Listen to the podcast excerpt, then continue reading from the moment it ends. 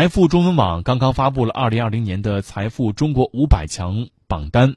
榜单的头部公司依次是中石化、中石油和中国建筑，中国平安位列第四，仍是非国有企业第一位。两家民营上市互联网服务与零售企业京东和阿里巴巴的排位均有提升，其中京东排名升至第十三位，阿里巴巴则名列第十八位。